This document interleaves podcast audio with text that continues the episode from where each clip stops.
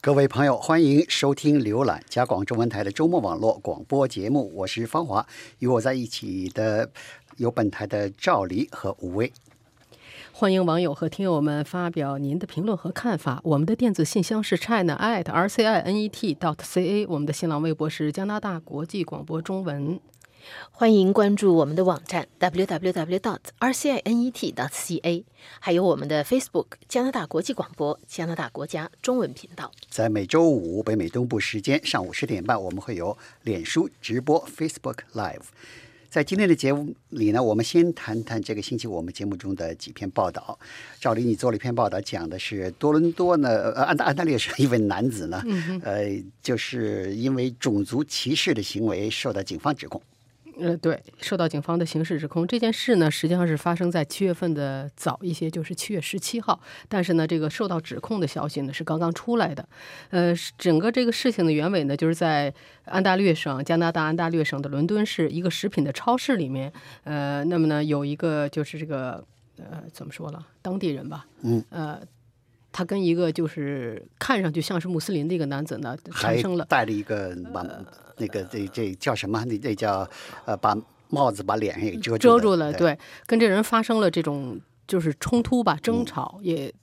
没有牵没有牵涉到肢体上的，但是呢，就是说，呃，问题在哪儿？就是说，这个有一个人用手机把这段视频给录下来了，然后放到那个社交媒体上发布，结果点击量已经超过了两百万，已经达到差不多两百将近两百五十万。呃，那么从视频上那个看出来呢，就是这个男的呢，就是在付完钱以后呢，那个那那个那个叫什么也不知道是不知不太清楚，就穿着黑色戴着这个帽子，这个男的想走，但是呢，这个穿着红的衣服的这个当地男子呢，就是挡他的路，呃，就不让他出去，他往走往走，然后而且同时呢，呃，管他叫这个叫做非法外星人。你也可以翻成非法外来的人，但是一般的我们知道北美这个词儿呢，呃，指的都是这个外星人。但结果呢，这这这段视频给录下来了，录下来了以后呢，呃，警方经过调查，开始是说调查，说是想就是作为这个种族仇恨的这种案件来处理。最后调查半天，然后又跟检察官说呢，最后呢给他提出了三项刑事指控。三项刑事指控呢，倒没有这个没有涉及到种族仇恨，但是被指他指控他进行攻击，强行禁闭。然后呢，还有就是造成干扰。嗯，那么攻击呢，从视频上呢没有看出，但是这些当然了，这些都是由法官去确定了证据怎样。呃，这件事情呢，你如果从说是一件事情，但是它的点击率超过了两，达到两百五十万，就说明还是引起了很大的这个。啊，现在你要是什么事情要没有手机的拍的视频，就成不了事儿了。就是必须这个都是社交媒体上有一段视频火了，然后那个事情呢，警方就不得不关注，或者社会人不得不反应，就成事儿了。对。然后呢，就是说什么呢？就是说，警方说呢，实际上这两名男子啊，在这个视频之前已经已经发生了一次，在商店里已经有了一次这个。我觉得就是已经不知道因为什么吵了什么。我觉得就是怎么突然一个人你这这挡着别人路，好像有点说不通，总得有有点什么前因后果在里。对，说这俩人呢，其实在这个之前视频之前已经在商店里有了点这种隔阂，嗯，但是不太清楚为什么。嗯。然后结果呢，正好到了付钱时候，可能俩人又正好是都在同时在付钱，然后就发生了这么一段呢，就这个。反正你看，这这这人想法这，他不让他走，不让他出去。然后呢，这件事出来以后呢，呃，受到刑事指控，媒体进行了报道。然后，呃，同时呢，实际上媒体就是最近这种事还不是一件两件。就在这个上呃上周五，在多伦多也有一个男的，五十岁，也是涉类似这样的事情，被涉嫌的那个被抓了，被抓了呢，也受到三项刑刑事指控。他是怎么回事？他是在多伦多的一个渡轮码头。对一个就是也是素不相识的一个穆斯林家庭，是一个家庭大喊大叫，就是骂骂咧咧。就骂骂咧咧、大喊大叫，而且呢，就是据说是还发出了一定的威胁，就反正类似。结果他呢也受到了刑事指控。那么加拿大广播公司报道说呢，说这个伦敦警方就刚才的那第一个在超市里头不让那个人出去的那个，说本来是想作为这个这个仇恨的这个种族仇恨来来来进行处理，但是指控中没提出来说，如果这个是被定性为种族仇恨的话，那仇恨犯罪那就更严重，会更严重。而且呢，广播公司呢，加拿大广播公司 CBC 呢，今天早些时候还报道说呢，说去年啊，就是在这个伦敦是，因为仇恨还有偏见。种族偏见、种族仇恨引起来的这个犯罪啊，整整是比那个二零一七年比二零一六年增了嗯增了不少，增了百分之六十。除此之外呢，在加拿大全国这种案件也在增多。呃，那么警方根据加拿大统计局的报告呢，二零一六年的时候，加拿大警方呢报告是加拿大出现了一千四百零六起仇恨犯罪案件，比零五比二零一五年增加了四十七起，所以呢还是还是挺多的。嗯看来这个社会问题呢，呃，都是有联系的。你比如说是，呃，现在的呃今天这星期五最新的民意测验显示呢，就是加拿大人对非法越境者的难民潮问题非常关注，而且认为自由党政府的处理的方法呢是，呃，是不正确的，就是说是移民这个问题与社会上的偏见问题，或者是种族歧视行为，或者是仇恨行为，都是有相关联的。百分之百分之六十五的加拿大人，百分之六十，反正就是百分之六十九。对，这个是多数加拿大人都认为这是一个问题，而且是会认为就是会成为他们关系到他们下次大选的时候选什么样的政党来执政的问题，就是认为他们觉得这个问题应该解决。现在再这么下去不行。你你这个难民潮问题天天上这个报纸的头条的，肯肯定说对社会上那个呃造成影响，而且那个这个民意调查很有意思，就是什么很多呃接受调查的人说他们反对移民，觉得移民问题太严重了。当问他你知道过去一年有多少加拿大人呃多少这个非法越境者到加拿大，很多人。脑子里想的数字比实际的数字要高，为什么呢？就说明这个媒体的报道吧，容易是给这个加重 这个一些人这个呃负面的成见，呃，是使他们对这个问题的看法呢，就更加的走向这个呃走向比较呃激烈的方面。好，再换一个话题，这个 这个这个问题，这是跟华人有关，而且跟这个。嗯，跟一个非常血腥的十年前的一个非常血腥的案件有关。对我为你做了一个报道。对，就是呃李伟光的著名的灰狗巴士斩首案。这个是这是这个星期之所以又被提起来，是因为这件事情发生在二零零八年七月三十号。那么七月三十号就是星期一，就等于说在这个星期一这件事情已经十周年了，时间过得很快啊。呃，当时这个如果呃当时的案情就是在这个灰狗巴士上，七月三十号晚上，就是李伟光，这是一个在呃加拿大中部的一个一个华人移民，他当时患他患有很非常严重的偏执型精神分裂症，他在这个灰狗巴士上把坐在他旁边的一个乘客，二十二岁的一个青年呢，就是用刀。杀死了他，而且不仅是呃，不仅是把他刺死，而且呢，呃，把他的头割下来，而且呢，据说吃掉一部分内脏，而且就是这个事情，就是太血腥了。这是可能是在加拿大有史以来发生在公共场合的，就是这样在众目睽睽之下发生的这个凶杀案，可能是最血腥的，而且时间持续的非常的长。警察到了以后呢，呃，一方面可能是对这样的案件就缺乏经验，另外一方面，我相信有一个很重要的因素，就是因为当时。已经没有别的受害者了。这个这个死者二十二岁的麦克林呢，他已经死了，然后只有李伟光一个人在车上，就是啊，他把其他车上的人都放下去了。其他车上的人都逃走了，吓坏了，哎，都逃走了。就是他倒没有，就是说他没有明确的要劫持或者说要杀害别的人，他就是看这是准了这。盯准了他旁边这个人。对，盯准了他旁边这样这个人，所以当时又没有别的受害者，所以警方用了非常长的时间去谈判呐、就包围那个车，就让他有四个多小时的时间在那个车上，就是搞他那个血腥的那个、那么那样的折腾。据说啊，呃，这个我不知道从哪看的报道或听的广播，首先抵达现场那个那个警官啊，自杀了，自杀了，对受不了。来自杀了。就四年太血腥了，对四年从来没见过这么血腥的场面。这个这是加拿大这这个消息确实的，我也看到。加拿大皇家骑警的警官，他是最先到达现场的警官，叫巴克。他在四年前，就是这个案发，案发以后不久，这个事情不久，他就得了这个创伤后应激障碍，然后就退休了，而且家庭也破裂了，然后再过了几年自杀了，这是在四年前的事情。受这个刺激太大，对受精神这个刺激我事情就是我对这个案件始终有一个疑点，就是说，你说他是有精神病，精神病突然发了，就是就是没有没有，就是药断了，没有进按时吃药，突然发作，然后那个嗯就脑子里出现奇怪想法，把人给杀了。但是他那刀是一直装在兜里的，他早就有这个想法啊，他刀可不是在路上买的。不是，他倒是在在兜里的。啊但是你说的这个这个有一点就是什么呢？他不是没有按时吃药，他从来没有去过医院。他哦从来没有诊断出来过，就是他的偏执型这个精神病已经非常非常严重了，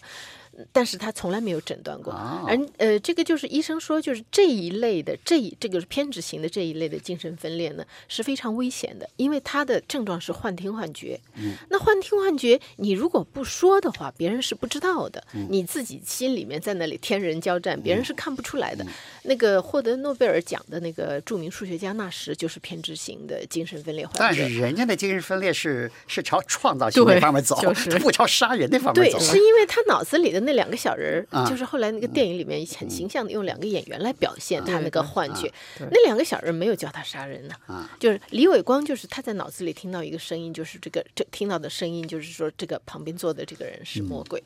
简单来说，就这件事情十年过后，就是他造成的受害者真的不止麦克林一、一个人。刚才我们说到的巴克警官，而且呢，得创伤后应激障碍的还也是不止一个人。当时在场的一个女乘客，呃，他精神分裂不是精神分裂，就是创伤后应激障碍非常严重，以至于没有保住自己的孩子，就是小孩子生下来以后，立刻就被社会社会这个儿童福利机构呃抱走，就而且后来这个抚养权判给了他的判判给了孩子的祖母，还有当时就是比警察还要先到现场的一一位卡车司机，他到了现场以后，他看见出事，他就停下来帮忙。那么在他在就是他在帮着去帮着疏散乘客，把那个卡把那个大巴的门堵死，因为害怕那个李伟光跑出来。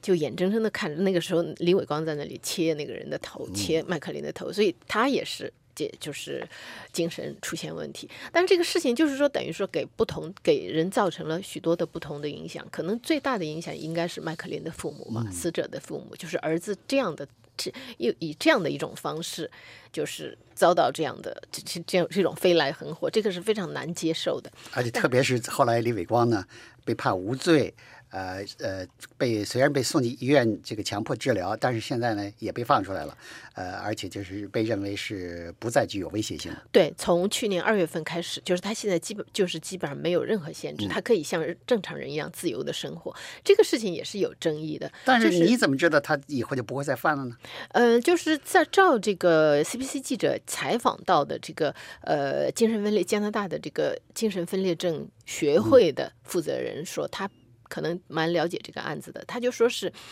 呃，像这样的。加拿大就是因为精神问题免除刑事责任是极少数极少数人，这些人的再犯的比例是百分之七。那么在从那个监狱里放出来的，就是刑满释放的犯人的再犯的比例是百分之四十七。你就想，就是这个是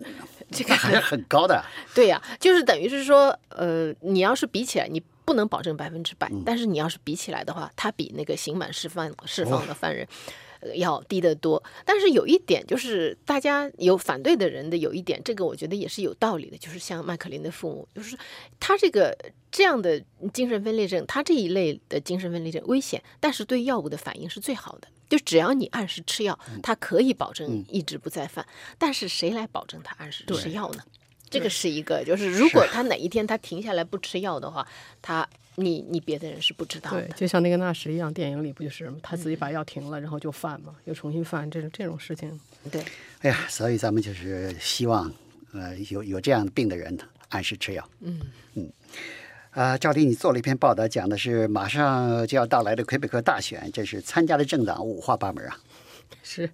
呃，十月一号，这个是加拿大魁北克省的省选日，那么现在还有不到两个月的时间了。呃，加拿大广播公司呢，就是查了一下在魁北克的这个选举委员会上的记录啊，因为我们都知道这个第一呢，这政党是要经过正式注册的，然后他要登记，呃，参加选举，而且还要获得批准。那么今年呢，参加选举的政党到目前为止已经是二十个，很有，而且说可能还会更多，因为还有两个，还有不到两个月的时间嘛。这是历史上魁北克历史上参选政党最多的一次，因为以前上一次大选的是十八个政党。那么就是虽然好多政党知道自己没戏，但是也要是也要也也要给你参加，重在参与嘛，而且就是这个凑个热闹，而且这个有时候会让人觉得真是在那捣乱呢，啊是干嘛？没事好。像是需要有多少个成员，有有多少人有一个有一个最基本的门槛。对，所以你看，比如说我我大概说一下这个中间的这些这个名字，比如说有大马党团啊，这我们都知道的。还有呢，呃，除了那几个大党之外，还有还有这个这个呃马克思列宁主义党。嗯，实际上这个大马党团和马克思列宁主义党已经很长时间了，次次选举呢都有他们的名字，已经很长时间了。那除此之外呢，还今年还有一个叫魁北克烹饪党。以做饭为平台的，行，你看还有无效党、没用党、无效党，什么党都有。就是说，呃，五七呃，真是五花八门。那么我们也知道呢，说在魁北克省啊，其实跟其他省不太一样。魁北克省的这个政权啊，一直是或者就是魁北克省自由党，嗯，或者就是这个主张魁北克省独立的魁北克党，一直这两大党之间，不是你就是我，不是你就是我。而实际上呢，像保守党、新民主党、魁北克省这两个党呢，反而倒是很弱，一直都没有过席位。呃，魁北克省的这个新民主党呢，是二零一四年刚刚成立的，所以呢是势力是就很小的。那么现在呢，在魁北克省目前排在第三位的呢，是一个叫做 CAQ 的政党，但是这个政党呢，它的这个受最近的受民意民意的这个就是民意支持率啊、大升，所以目前来讲，所有的人呢都预测这个党不但会在今年的省选中获胜，而且还会组成多数党政府。所以就一下从老三变成老大。老大对魁北克未来联盟，对，CAQ 叫魁北克前景呃联盟党，这个党的立场呢是中间偏右，嗯，呃，它主要呢为什么在最近受这个民意的这个这个民意测验为什么受支持率大升，就是它在这个叫跨境啊，咱们就这别别叫别叫什么了，就跨境跨境者的这个问题上，他的立场是非常强硬的。一个是强硬，而且呢，他呢就是说一定要收紧边境，呼吁收紧边境，而且呼吁呢对这种做法要采取强硬立场。那么他在魁北克省的受支持率呢是是大升的。那么排在第四位呢是另外一个党呢，叫做魁北克团结党啊，这个党呢也是有独立倾向的。这个党升的也开始开，反正是开始越来越受欢迎吧。那么在这些党当中，刚才还没说，还有一个党呢，叫什么党呢？叫五一党。实际上，正确说呢，应该叫五十一党。这个党啊，是最早的时候是一九八九年成立了，一九九零年又解散了，然后二零一六年又被一个律师给重新启动了。所以呢，这个党你别看它是个小党，但是媒体挺关注的。为什么呢？五十一党的意思是什么？是要求魁北克省脱离加拿大，加入美国，成为美国的第五十一个州。哦所以这个党还是还是挺，就是媒体觉得，魁北克的政坛也是很有意思啊，有要留在加拿大联邦里的，也要从加拿大联邦独立出去的。哎，还有呢，独立出去独立不成为一个国国家要成为一个那个哎美国的一个州的，啊成为美国一个州的，这叫这就叫五十五一党，五十一党，其实正确的发音就应该是五十一党。那么除此以外，还有一个就刚才我说的叫无效党，无效党没有呢，这个党是干嘛？他们说我们这党是专门进行抗议的，专门就抗议，表达公民对对魁北克省现有的政治结构的不满，所以整天这个党就是抗议。按照这个呃中国的这说法，就是专门去搞破坏，就是什么有中国不叫是有破才有利吗？这个党不管利就管破，那就应该把他，我也如果是大家把他选上的话，嗯那我们不就达到了我无为而治的这个 境界了嘛？因为他真正上台，他就不可能嗯天天搞抗议，他是他只要如果坚持无用的嗯话，那么刚才看到出了一个就是以做饭为平台的这个烹调烹饪党啊，我还专门进去看了一下话，一进去那党的网页，你看这个党领袖。这边拿这个菠萝，这边抱个吉他，非常幸福的样子。所以这个是以做饭为平台的一个政党，也参加选举。那么这个这次这次选举呢是十月一号举行，魁北克的这个省议会有一百二十五个议席，目前呢是魁北克自由党有六十七个，魁北克党呢就官方反对党是二十八个。刚才说到的这个第三政党就 CAQ 目前是二十一个。所以这个魁北克这个大选呢受到重视的原因有这么几个。第一个呢是这是一个历来是政治呢会总是有独立倾向的这个呃问题，还有一个是在安大略省右翼是政党执政以后，如果魁北克省再找搞出一个右翼政党，明年阿尔伯塔省再搞出一个右翼政党，明年大选，所以你看这这个加拿大，啊。你看加拿大这个政治风向向吧，就就有意思了。好，啊，吴威这礼拜呢，你又做了一篇这个报道，讲的是华人呢，在在在多伦多的一个一个郊区叫万锦市呢举行示威。嗯，是，呃，这件事情实际上到现在没有完。这个嗯当时我做的时候，就是为了就是采访了一下我们过去的就是曾经经常给我们做报道的在多伦多的媒体人施雅芳。他当时当时采访他是因为星期六发生的这个示威，呃，嗯他呢就是当时去了现场，他介绍了一下这个事情的起因呐、还有就是主要就是呃，在那里的一百多人，基基本上都是华人，在那里示威呢，是反对在万锦市安置这些呃越境者、这些越境申请难民申请人。嗯，但是呢，同时呢，又有那么十几二十个人呢，也是华人，在那里就是反对这些反对的人，就是他们支持。他们支持呃在万锦市。在万锦市安置呃、安置这个越境者，嗯，这个呢一两双方还发生了冲突，就说挺大的打起来了，两个两方就是发生了冲突，而且在反对安置难民的当中的这些人呢，他们内部也发生了冲突 所以就惊动了警察，去了十几辆警车，嗯然后就最后把他们两边分开，让他们的这个抗议活嗯动能够各自表述平呃。就是和平的进嗯行，但是这件事情实际上没有完，因为这是在发生在星期六的事情。星期六完了以后，这个星期的一开始的时候呢，联邦政府就宣布可能跟呃多伦大多大多伦多跟万锦市达成的协议，就是在万锦市所在的约克地区的酒店里面要安置一百五十个到两百个呃这个难民，就是难民申请人，就是越境的难民申请人。那么这个事情一出呢，当然就是说抗议有在继续进行，而且就是呃有几个就是华裔的在万锦市的华裔的市选的候选人，有的是区市长的这个呃候选人。有的是在这个区议会的，呃，华裔候选人有一个叫蒋家勤的，就他们几个人就在组织，不光是组织呃抗议，而且组织请愿。那么在他们的请愿书大概征集了一千来个呃签名，他们的请愿书到达市长的办公室以后呢，市长也呃就是做出回应，就说你们这个很多这个请愿的人，呃，向那个示威的人，就是是根据的是不实信息。他说话说的非常不客气，但是他最不客气的是对那些散布不实信息的人，shame on you，这是非常这是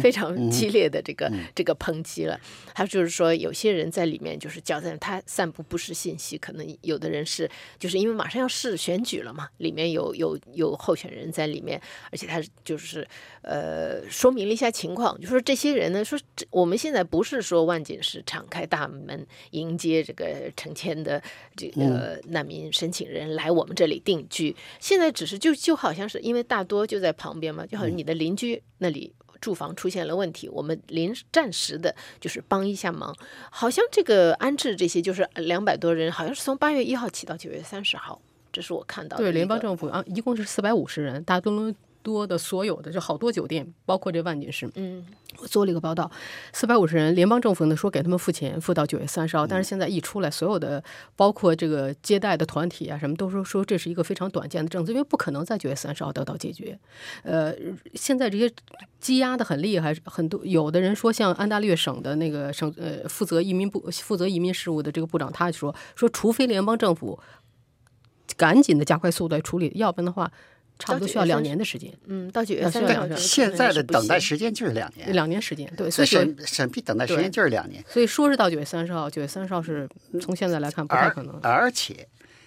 九月三十号以后，再过俩月冬天来了。现在你给他搭个帐篷，人能在在里边待着，就不住酒店，你搭个帐篷人在里边待着，你冬天了怎么办？对对不对关键这帮人先来的时候呢，先是让他们住的是学生宿舍，那现在学生返校了，所以你得给他们安排住宿，那就是这样子。对，然后我我又是这个在在媒体上看的报道，就是什么呢？现在又出现了一个新的趋势，这个所谓的这个越境者，不管你叫非法越境者啊，非常规越境者吧，这个越境者进来以后啊，现在呢就是在身把自己的这个亲朋，把自己的家属也给也给请过来，因为这个加拿大这个移民条款里有一条，就只要是有一个人已经在加拿大了，他就叫 anchor person，、就是等于你你们家里人啊已经在加拿大抛锚了，不是，就是这个船呢把锚抛下去定下来了，你可以把家里人给申请过来，继续申请难民。这所以有一个人非法越境进来了，其他那几个人就可以走那个阳光大道进来申请难民，加拿大你还不能拒绝。所以这个问题还止不这个这个像你说的这个，呃，会有两年的时间，两年是还没完。你说他只是一个人，他还要把家属带过来。现在就是呃，像你刚才说的，就是到说是到九月三十号，那个万锦市的市长呢，他就说，一个是说这个是一个暂时的措施，一个是说这不是万锦市用万锦市纳税人的钱，这是联邦政府的出的钱。但是呢，就像你说的，就像你刚才说的这个问题，就是呃，接下来如果是如果是不采取措施，一个是边境的措施，一个是就是说呃办理的这这个手续，还有就是这些有关的规定方面，这个事情恐怕还会再继续下去。没错，好，以上是我们从本台一周的节目中为您选播的几篇报道。我们今天节目呢就到这里，谢谢我们这个播音室里的技术控制阿兰、李欧和皮埃。